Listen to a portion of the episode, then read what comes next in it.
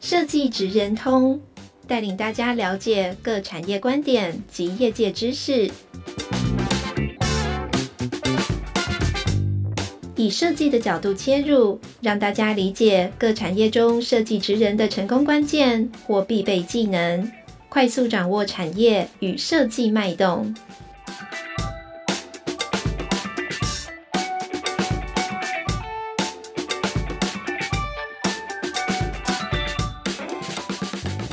位听众朋友，大家好，欢迎来到设计职人通 Podcast 频道，我是台湾设计研究院人文创新组的杨玉婷。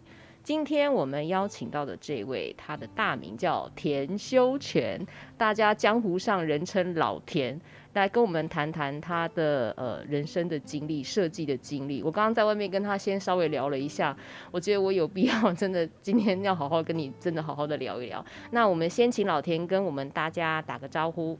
嗨，大家好，我是老田。好，那接下来我就要请你先自我介绍一下。我就是在做关于平面设计相关的案子啊，就这样。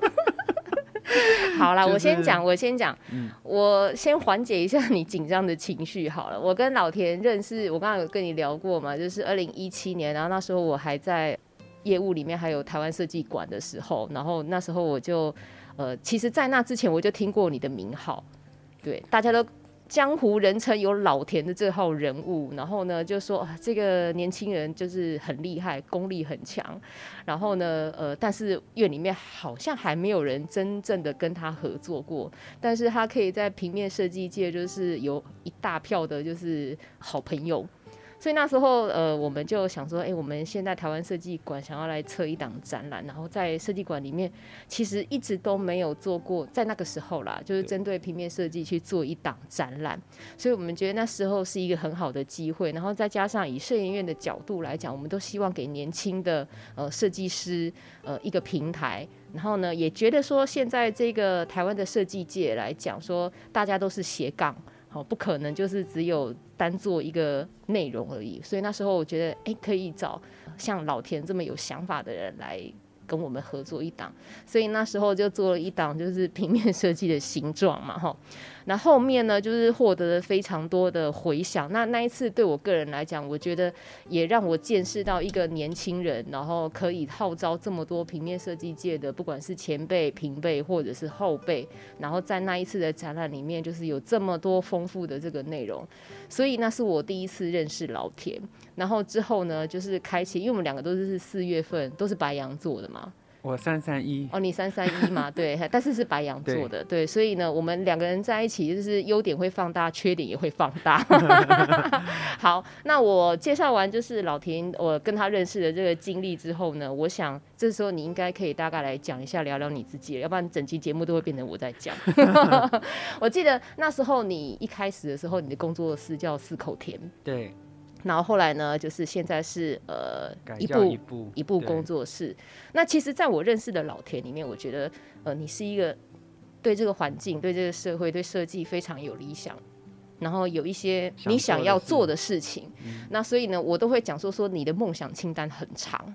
那我一路看你这样走过来，我就觉得，哎、欸，你的可以今天来跟大家谈谈，就是在你的梦想清单里面，在过去这些日子以来，你做过觉得让你觉得印象最深刻，或者是让你觉得很骄傲的事情是什么？没有什么好骄傲的，但 但我我先讲，我先讲为什么四口田改叫一步好了，就是，嗯、因为最一开始是自己，我是从毕业后就自己接案的，就是因为家里。的经济状况关系，所以我觉得我一直是处于一个没得选择、被推着前进的人，然后就一直还家里的债务到二十九岁，所以中间就是一开始是自己做，后来有了同事之后，我就觉得，因为四口田这个名字，毕竟就是还是我自己本人嘛，但我不想要。明明就是和大家一起共事，但是最后的那个成就好像只在我身上，所以我就决定要把工作室的名字换成一个很中性的，不不要偏就谁的这件事情，所以我就换了工作室的名字。然后中间就是最一开始我在念大学的时候，其实就已经一直在思考自己到底要成为什么样的设计师。就是那时候是小雨老师有来我们学校上课，然后他就给我了这个题目，我可能想到了大四都还在想，就 就还一直因为你不想要随便的回答这个，不是是是是我真的不知道要要怎么找寻这种方向，就是关于你要成为一个什么样的设计师。对，然后后来是。呃，中间上课的时候，老师就讲一些像，比如说他在捷运灯箱看到的海海报长的样子，就是可能还是很久以前的那个样子，或是什么的。然后就觉得，哎、欸，也许公众让公众的东西变大众也能够看得懂的方向，好像是很适合我的。因为我觉得我也不太像其他。设计师，我觉得大家都有一些很个性鲜明的样子，嗯、就比较、嗯。你个性也很鲜明啊。没有说作品的调性是会有一点艺术性吗？这样就是、嗯，但我自己觉得我的比较没有那么那么艺术感一点，然后然后我就觉得也许这是我的方向这样子，所以我就开始做了像捷运海报，那时候是找志恒插插画家一起。一起做，然后那时候也是因为有用了工作室的时候认识他的，然后后来还做了一系列像做了展览的时候有做像人生纪念品，就是从出生到死亡，他有一些大家很重要的文件或者什么，他其实也都是大家会留下来的东西，然后有做 redesign，然后那时候就有一阵子很红 redesign 的各个东西。然后中间我还是有一直在做 redesign 的自发性的创作，就是我给自己的期许是每年都还是要像在做毕业制作一样，自己发想那个创作，尽管就看那一年忙不忙这样。然后，然后中间也有带过小教室，然后那时候是在思考说，如果大家觉得去公司实习。应该要领薪水，呃，就不是，如果是做工作内容的话，应该要领薪水。但是对公司来说，如果那个毕业生真的又没有办法帮助到什么太大的实质的忙的话，那对公司也会是一个负担。所以我就想了这个在中间取得平衡的方法，就是找了有兴趣的人一起，我们来想那个 project。然后那时候做了指标设计的 project 跟便利商店的 project，嗯，对，然后就是想要都是有点，其实都不只是在设计上面，而是跟整个环境跟制度其实也都有一点点关系的想法在里面。对，因为其实这就是像、啊、呃，我刚刚在之前跟你聊过，就是其实你对这个我们的环境还有这个社会，你有很多自己的想法。我记得你之前好像也有自主性的，就是做那个好像风景区的那个 icon logo 之类的。风景区？你忘记了？我是做，我做了全台湾各县各县市的那个的 logo 嘛、嗯。然后，嘿，其实那个也是我到现在还没有。实现吗？就是，其实我那个是你自己自发性的想要做的，对不对？嗯、呃，最一开始，最最一开始其实是去金门驻村，然后本来是要做一个面包店的的包装，但是那个老板两三天都不在，我也不知道到底要跟谁讨论，所以，所以我后来就觉得，如果政府单位想要这些店家都重视设计的话，那是不是应该政府单位自己？应该要先开始改善。你说自己本身各县市政府的 logo，其实应该就要，就是才有办法带动大家，或者是大家看到才会有感，说哟，原来这也要做。是，而且其实那时候很多的企业，就在这十几年，很多企业都已经也都改 rebranding 了。那为什么就是县市徽它永远都是还是以前的那个样子？是，所以。我那时候是先做了金门，然后后来有机会跟老师组队去标案，去比了台东的案子，就是真的参与，因为就一直如果只是一直做假的，就也没有没有也没有，实现的一天，对对对，对所以所以就试着去了解这个标案的体制，但是也没有那么顺利，就是嗯，你意思是说台东那个没上就对了。对，哎、欸，那我我那我那我那我问一个题外的，就是刚刚我们没有聊到的，就是其实你刚刚提到各县市政府应该有自己呃有设计感的 logo，那其实在这几年我们也可以看到，就是呃新北他有提出一个新的，当然后来就是争议也蛮多的嘛。那屏东其实也有针对，等一下，等一下，新北的你有看到吗？因为新北的我其实也有去比哦，就是 就是我自己也那也有去。我想你们今天可能要剪掉很多东西。新北的我有去参与，然后也是参与完得标不是我嘛，就很失落，但是。听说后来那个人改了很多次也没有，最后也没做完，所以 所以最后好像也没有用。就是就是以我们新北来讲，其实我现在也搞不清楚我们的 logo 是什么。对，就那朵花，就那朵，那那就是没有改啊。对，就后来没有改，因为应该说那个标案其实那个标书的内容不是真的要改，是会现。好了，我们现在真的要剪掉了。不是不是是，我觉得是呃看你啊，但是就是。但是是我在读那些简章的时候会以为是，但它其实是要庆祝它十周年是的一个活动形式别，它不是真的要替代它的。是真的是那个对，OK。但是理解的时候会以为理解成这样，因为没有人用这样的方式操作过，所以就会有一些认知上的误差。这样，嗯，对对对。对啊，标案的规格都是各自解读嘛，就就会有点这样子，然后。嗯，但我觉得也是蛮有收获的，因为那一次的发想，我自己有了一套结果是，就是因为其实市政府底下有各个局处，是，然后我做我自己做的那一套是把各个局处去 follow 了新北市的原本的一个样子，就是变成一个去延伸各个局处的样子，对对对对对，嗯、然后是我在之前做的时候没有想到要这么品牌化的方式做的，嗯、然后。当然就是有好有坏，但是就没有没有标准答案。但我觉得自己有学到东西，嗯、哼哼哼所以觉得就算没有上午，也是蛮有收获的。嗯哼哼，对，因为因为其实我一直听起来，就是从你有时候跟我联络的时候，我就觉得说你在做很，你一直很想要就是进到这个呃系统里面，这个体制里面去，呃，用你的专长去改变一些。但我觉得真的太难了，因为我觉得光去比标案的时候来的人。很多是大型公司，或是前辈的公司，或广告行销公司那种，我就会觉得别人的资历都已经比我早滚了十年，那我来这边光资历都比不上，我到底要干嘛？欸、其实，啊、其实我觉得也不能这样讲，因为其实我觉得现在我们看过还蛮多的呃单位，他们也希望就是可以看到更创新的东西。那当然，前辈有前辈的实力。存在跟它的品牌存在，啊嗯、那但是我想最后大家很多的大部分，它还是会在于就是我们提出来的作品是什么样子，还有包括 就是后续的延伸应用的部分啊。那当然，因为这个是一个大环境啦，哈，那大环境我们。需要一些改变，就像我待会要跟你再聊到的下一个就是教科书的这个部分。那包括摄影院这几年也在很多公领域上面试图要去呃做一些变化，那改变。那其实坦白讲，在公领域的这个改变上面，其实呃我们会投注非常多的心力。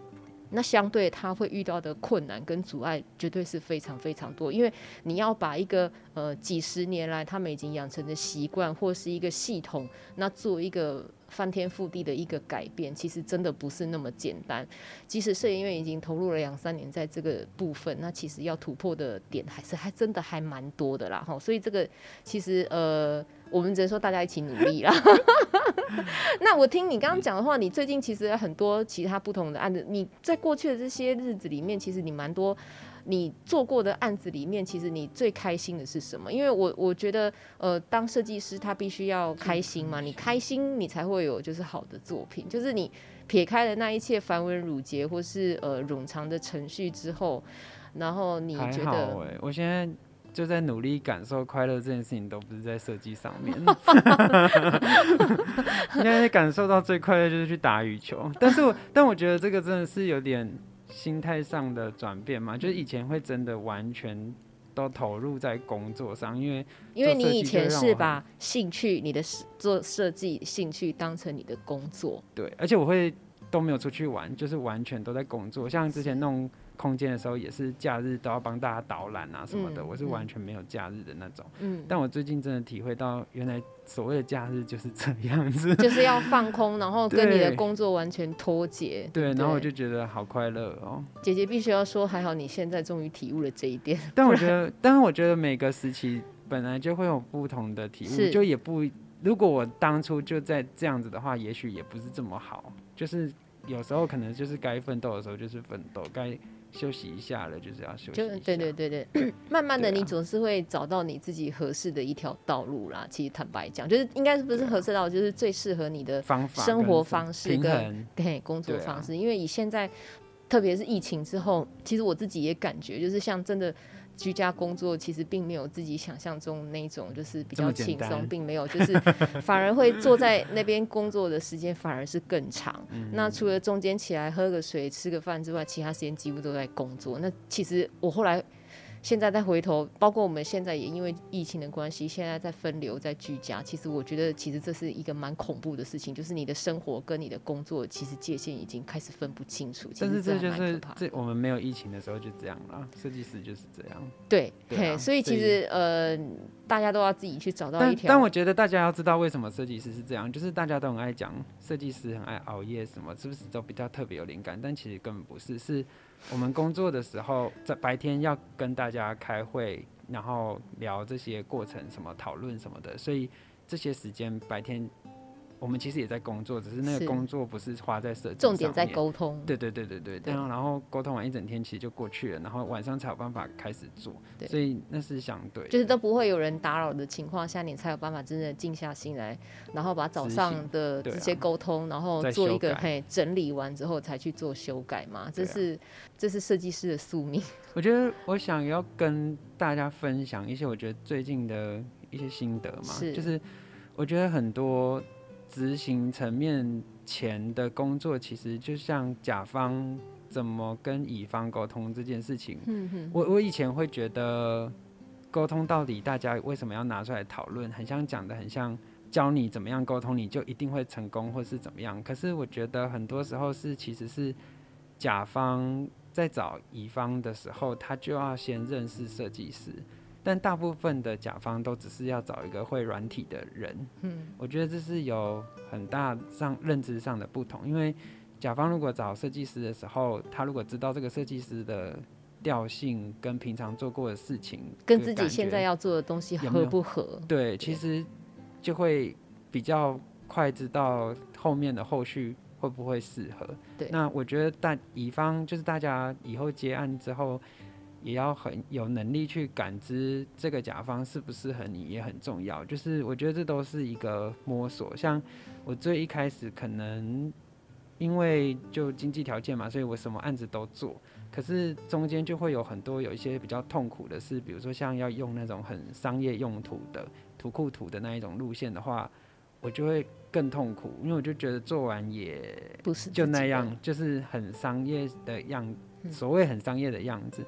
然后我就会觉得那个不是我想做的，然后慢慢才会知道，原来这些不想做的，你也不需要强迫自己去做，你就是可以找到一个适合你自己的调性，往那个方向。因为其实你也不，不过那是你现在才有办法这样子吧？没有，我觉得那个是你要不要而已。对，就是他。就是说，工作的类型其实真的细分还是有很多很多很多种。然后，比如说以以前的年代讲“文青”这个词好了，你可以想象你做比较偏文青类的活动的，真的比较适合你的话，你就是都做这方面的。比如说书籍的时候，你就不要做到那种商业用书或什么的，因为它可能条件上就会限制比较不同。对啊，就是你，或是如果你真的想要去尝试，也没有不行，但是就是。嗯如果尝试了，你觉得适合不适合，只有自己最清楚嘛？对，对啊，就是我觉得摸索的时候，其实有些不好的收获嘛，也都会是好的。就是最后你会都会知道这是自己要的还是不要的这样子。嗯，你今年四月的时候是不是有办了一个自己的小小的个展？对啊，我我因为那是一，因为我我目标是今年要出一本作品集啦，然后作品集你自己个人的作品集。就是对，就工作室一起的，就是这十年来做累积下来的的想法跟作品。然后，因为我觉得我，我觉得我跟嗯、呃、其他人嘛，也我也不知道这样有没有算一不一样。就是，但是我觉得我我有点算是真的一直都在迷惘的状态，到现在还是有点迷惘。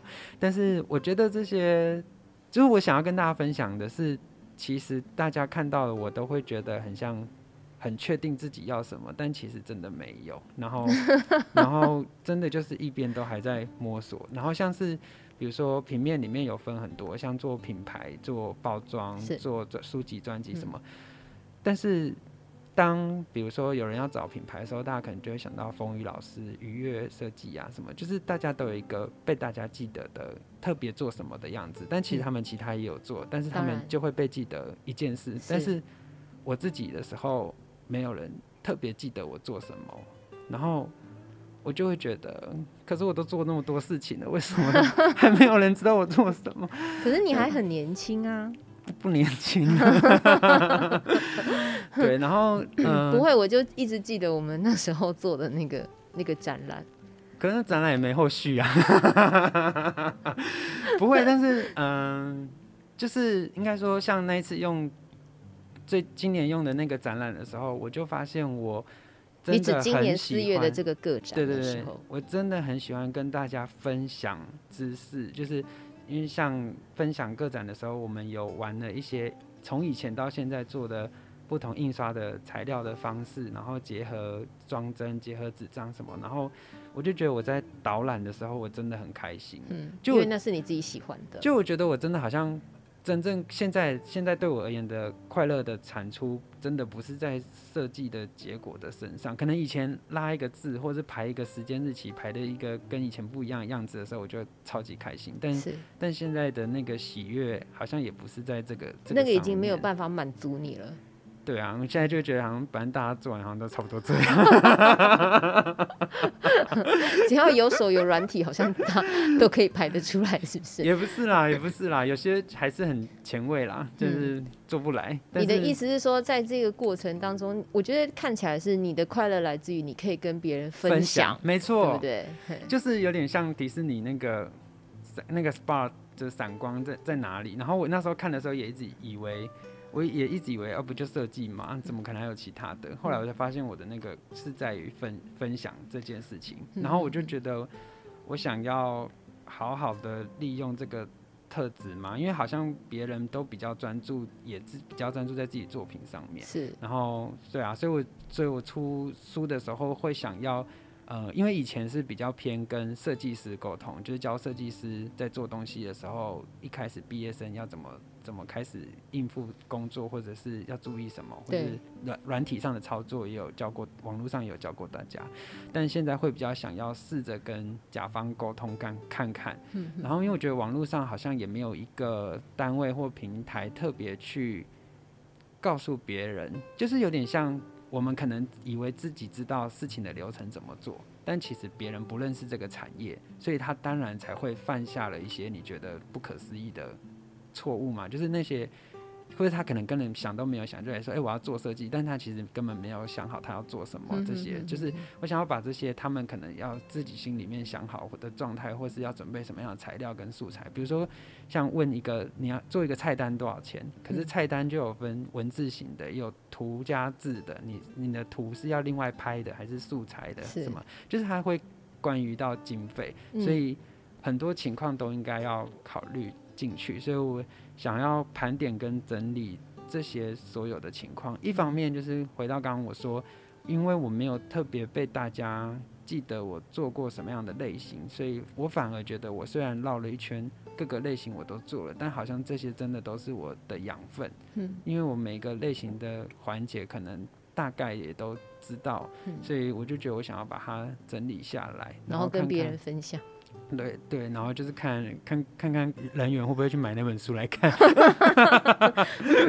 就是平面设计的指南这样。对对对对，但因为对啊，但因为我只会平面设计，所以我能够。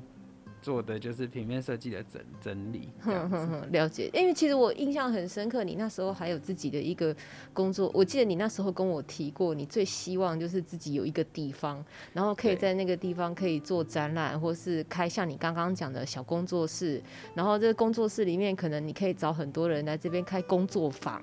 然后可以跟大家分享，可以帮大家上课或是一起讨论。台北租金实在太贵了，所以对，但是因为那时候就是想说，台湾没有一个平面设计的空间，就是没有特别讲这样的场域。对。然后甚至那时候本来还想说，要不要用一个类似协会的概念，但可能是三十五岁以下的这种，然后年轻的设计师，有点像互助会的感觉或者什么的。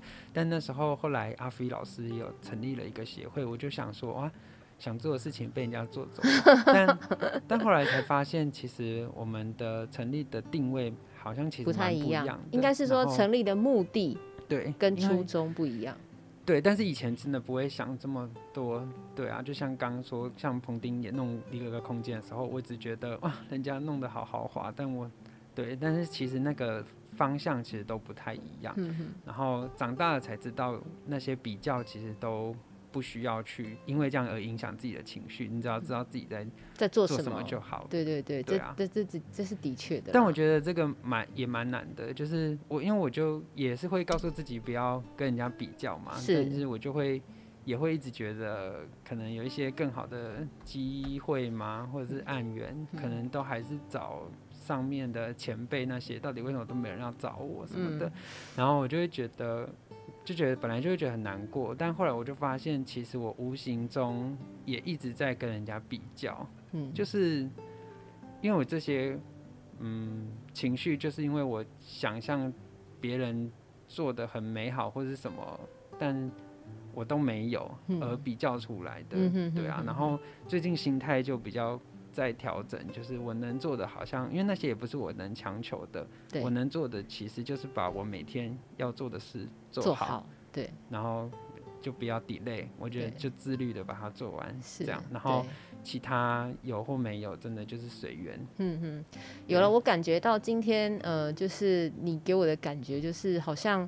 呃，过了一个年岁之后，您开始有了另外一种人生的体悟跟感想，所以比较不会就是思考上面对比较不强求。其实我觉得这是好事，因为其实坦白讲啦，就是为什么古人会讲天时地利人和？你想做的事情，在你很年轻的时候，你非常想做那些事情，可能在那个时候你的条件是还没有到的，是，可是说不定。